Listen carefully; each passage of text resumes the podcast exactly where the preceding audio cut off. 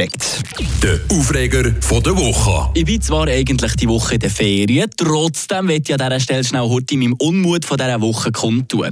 In den Ferien da hat man ja normalerweise immer ein bisschen mehr Zeit als zu Alpen. Darum habe ich gedacht, ja, dann gehe ich doch mal an einem Nachmittag den Woche-Einkauf machen. Weißt du, so, dann, wenn vermeintlich niemand anders im Laden ist. Aber was ich da einiges mehr erlebt habe, ist unglaublich.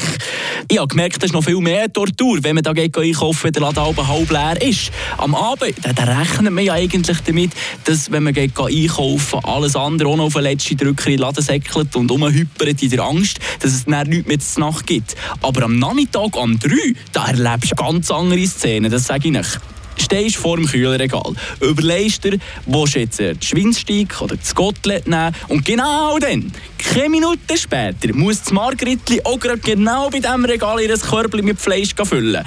Gut, also, dann beruhigst du dich wieder, gehst weiter, nachdem du endlich alles gefunden hast, was du wie bei einem Foxtrail hast müssen zusammensuchen in diesem Laden, ab zu der Kasse und dann zuerst das Glier, wer jetzt der Trainer aufs Band muss legen und dann kaum hast du alle deine Einkäufe aus dem Körbchen rausgenommen, klebt dir der Urs am Viertel, der sich schon fast beschwert, dass es nicht schneller vorwärts geht.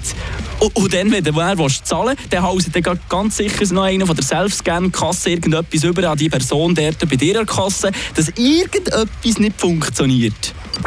Der Aufreger von der Woche.